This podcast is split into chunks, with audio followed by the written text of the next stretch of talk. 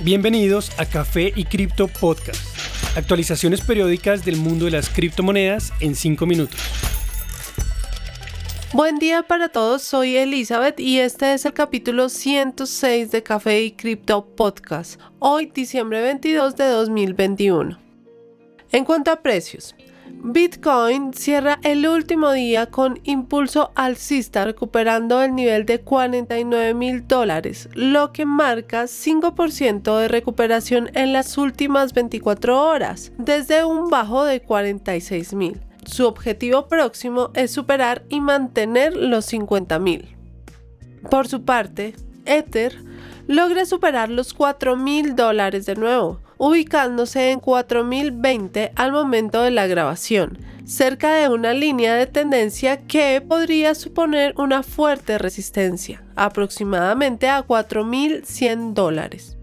BNB continúa mostrando bajo volumen en días recientes, con variación de precio casi nula en la última semana. Esto sugiere que la moneda podría continuar cayendo en precio, a pesar de estar soportada por la curva de precios promedio de los últimos 50 días.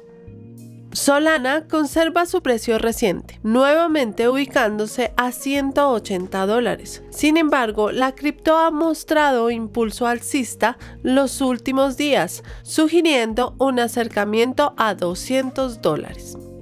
Cardano cierra a 1.29 dólares con un próximo objetivo a 1.5. Entre las demás monedas del top 10 destaca Ripple, la cual sube un 15% para ubicarse a 0.95 dólares. Noticias cripto que debes tener en cuenta. Dadas las circunstancias en China frente al mercado cripto, los mineros de Bitcoin continúan trabajando escondidos, sobreviviendo usando fuentes de poder menos monitoreadas. Recientemente ha habido una migración masiva desde China hacia países como Estados Unidos o países de Asia Central.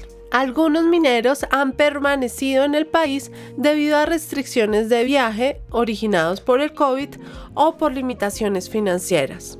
Los mineros aún activos están usando represas productoras de energía hidráulica en las provincias de Sichuan y Yunnan, las cuales tienen probabilidad menor de atraer la atención por parte del Estado. Los mineros construyen su propia infraestructura para hacer la energía compatible con sus equipos. Los sitios utilizan VPNs para evitar la detección por parte del gobierno.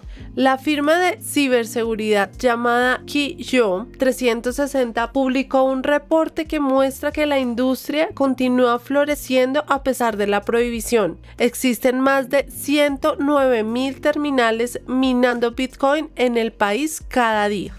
También han recurrido en muchos casos a piscinas o pools para minar. En estas, la capacidad de recompensa total es compartida entre miles de terminales, lo cual les permite encriptar la información para hacer aún más difícil la detección por parte de las autoridades. Jackson, Tennessee se ha convertido en la primera ciudad en Estados Unidos en agregar Bitcoin como una opción de pago para los empleados de la ciudad.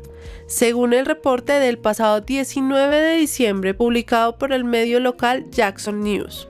El alcalde de la ciudad, Scott Kronger, está convencido de que esta opción de conversión de sueldos diversificará las formas en que los empleados de la ciudad pueden recibir sus pagos, además de permitirle a la ciudad pagar contratistas y compañías en Bitcoin, con el fin de atraer un mayor número de interesados en trabajar en la ciudad.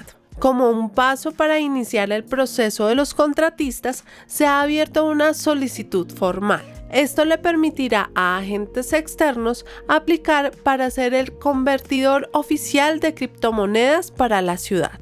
Una vez se apruebe un contratista, la ciudad le pagará al agente externo en dólares por el número de empleados que deseen Bitcoin. El agente entonces convertirá el monto y enviará el pago a los interesados. Si todo sale bien, los empleados podrían empezar a recibir este pago el próximo año. Además de Jackson City, la otra única ciudad que ha considerado esta modalidad de pago es Miami.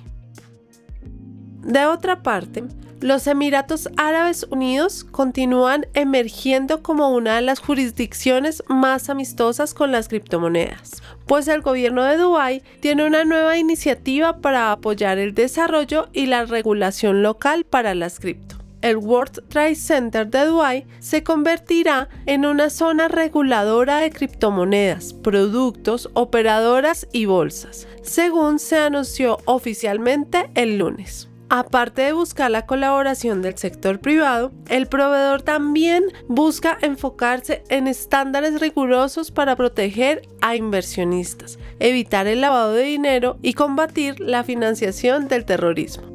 El presidente de Binance, la bolsa de criptomonedas más grande del mundo de acuerdo a su volumen, Changpeng Chao, fue de las primeras personas en la comunidad cripto en celebrar este nuevo anuncio a través de un tweet. Esta iniciativa va en línea con los esfuerzos de Dubai para soportar este desarrollo cripto, pues en enero la Autoridad de Servicios Financieros estaba planeando una regulación para las cripto como parte de su plan de negocios. La autoridad ya ha generado una serie de aprobaciones regulatorias para la industria.